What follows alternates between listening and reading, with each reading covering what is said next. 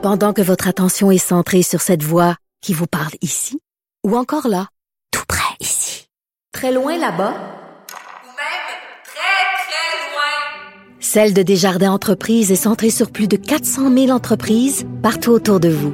Depuis plus de 120 ans, nos équipes dédiées accompagnent les entrepreneurs d'ici à chaque étape pour qu'ils puissent rester centrés sur ce qui compte, la croissance de leur entreprise.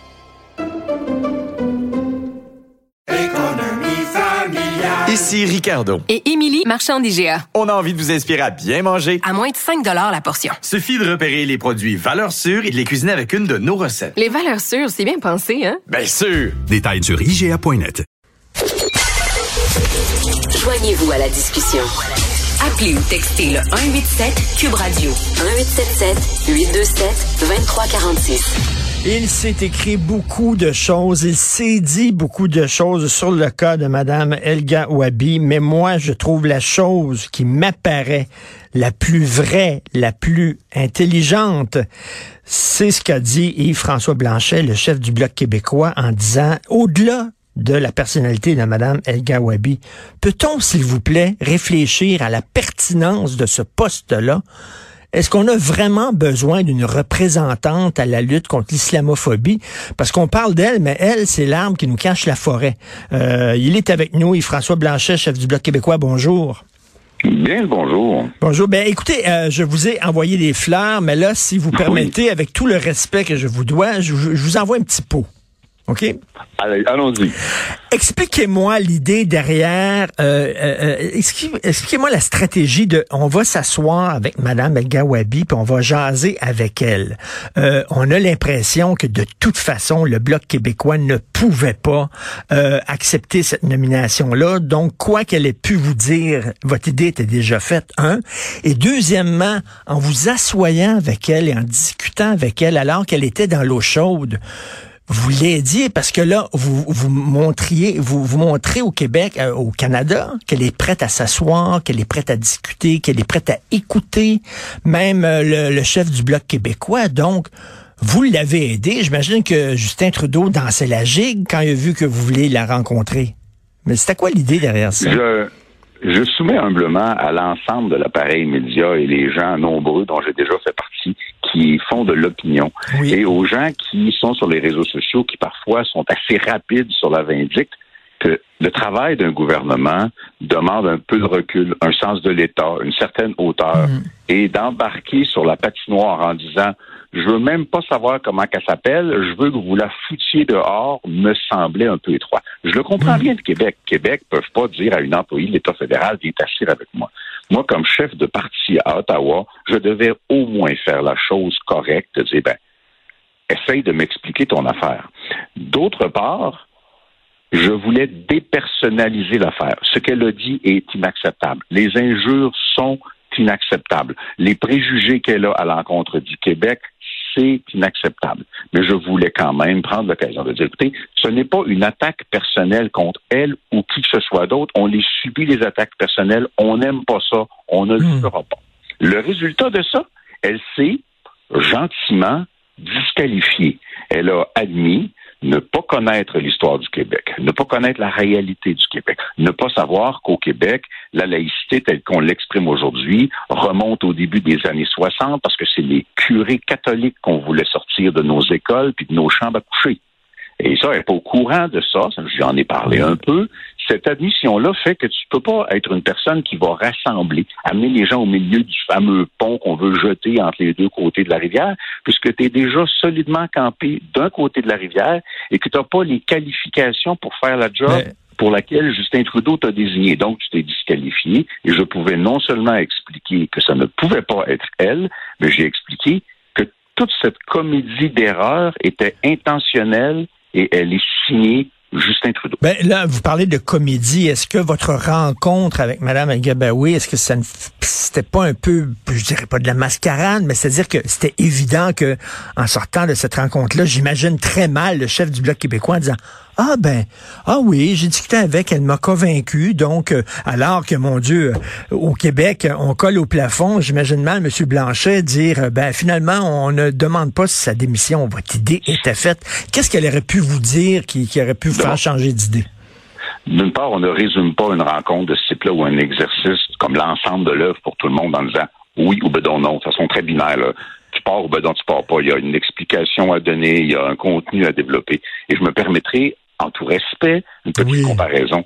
Si on sait déjà ce que quelqu'un va dire puis on y parle pas, vous auriez beaucoup de difficultés à faire des entrevues.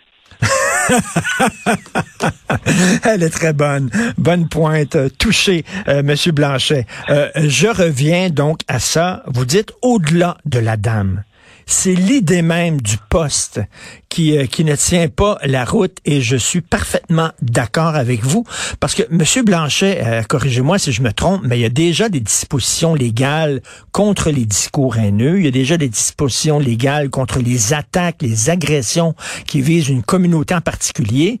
Euh, est-ce qu'on a besoin en plus d'un poste de représentant contre l'islamophobie? Je suis tout à fait d'accord avec vous là-dessus. Je remonte même un peu plus loin. La loi établit que le propos haineux est illégal, bien sûr, criminalisable même. Avec une nuance, vous dira-t-on, je suis pas un expert là-dedans, que quand c'est lié à l'expression d'une conviction religieuse, le propos haineux, c'est correct. Ça, ça, ça c'est évidemment tout à fait inacceptable. Il y a une multiplicité d'institutions pour lutter contre le racisme systémique, autre, euh, islamophobe. Pourquoi? Parce qu'à chaque fois le gouvernement multiculturaliste et torontois qui est assis à Ottawa sort une quelconque patente comme ça de sa manche, il pointe le Québec du doigt en disant regardez, ces gens-là ne sont pas des adeptes de la religion multiculturaliste canadienne. Il faut les mettre au pas en utilisant les institutions canadiennes et pour ce faire, on ira s'il le faut en Cour suprême. Ça démontre hors de tout doute que le Québec doit absolument protéger et se prévaloir de façon préventive, parce que ça sert à ça, de la clause dérogatoire pour protéger les juridictions, les prérogatives de l'Assemblée nationale du Québec en matière de langue, en matière de valeur, en matière de laïcité et de quoi que ce soit d'autre. Je nous rappelle que René Lévesque, après la mise en place de la clause dérogatoire par le père de Justin Trudeau, qui désavoue présentement son père, mettait la clause dérogatoire dans toutes les lois du Québec. Hmm.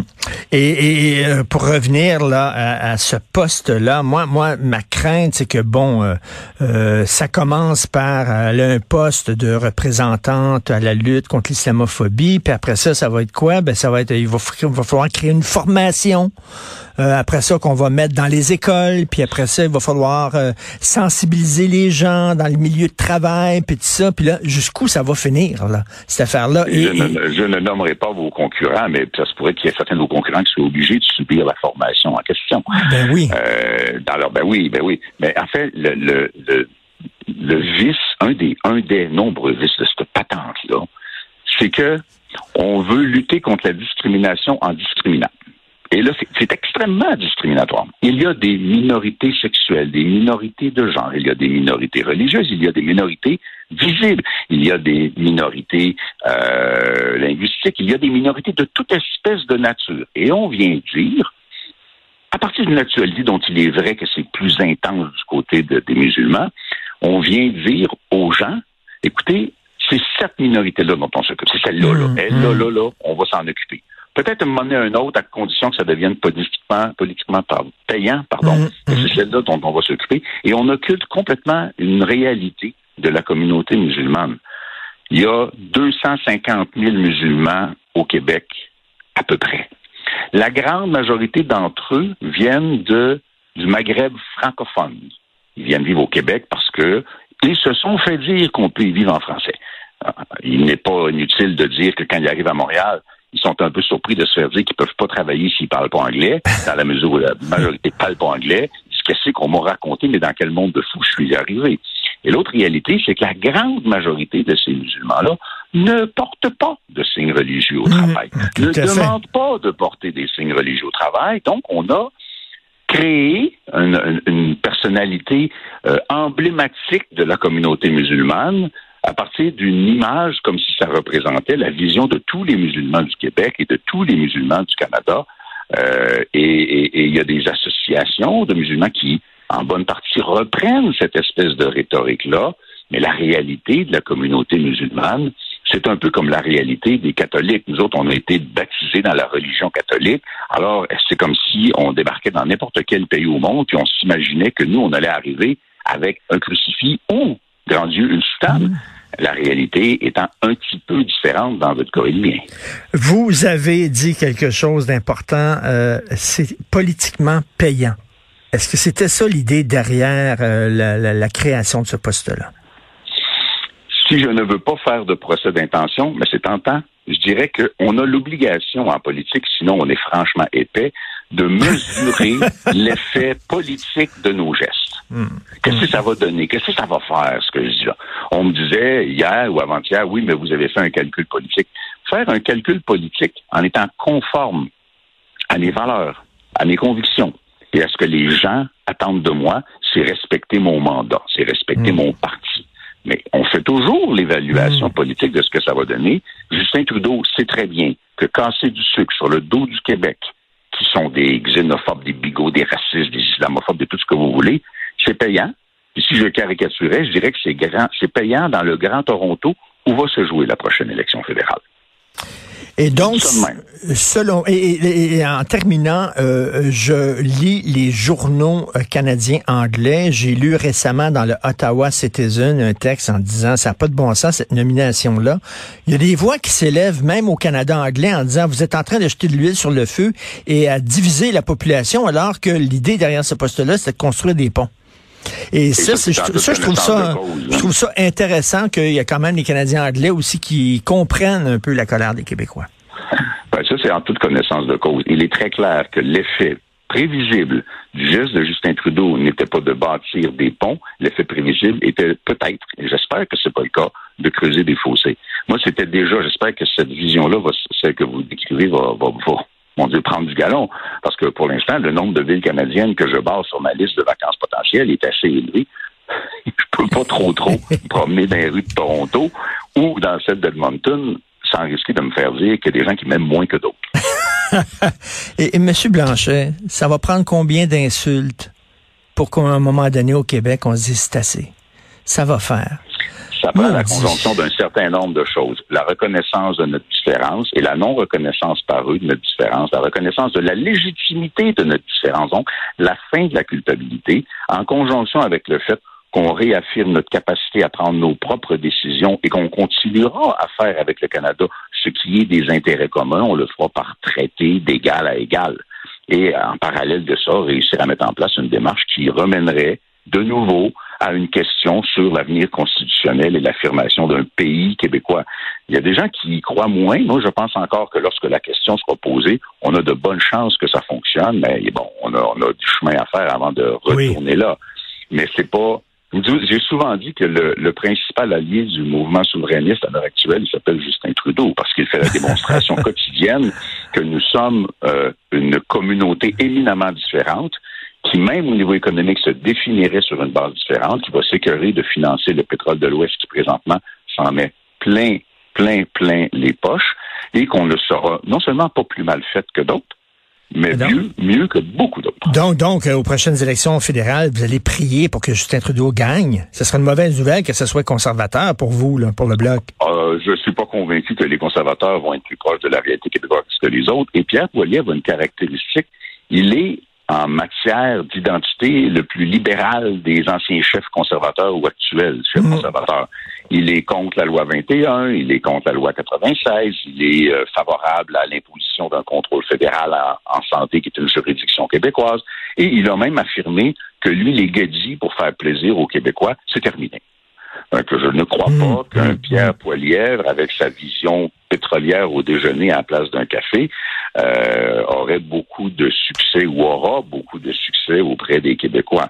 Et, et- et il ne sera pas moins que Pierre Trudeau, bien euh, Pierre Justin Trudeau, pardon, bien que de façon différente, la démonstration que le Québec est et a intérêt à être une entité complètement différente de celle du Canada. Mais encore là, on adhérera au traité, on fera des ententes avec le Canada sur ce qui nous sert communément.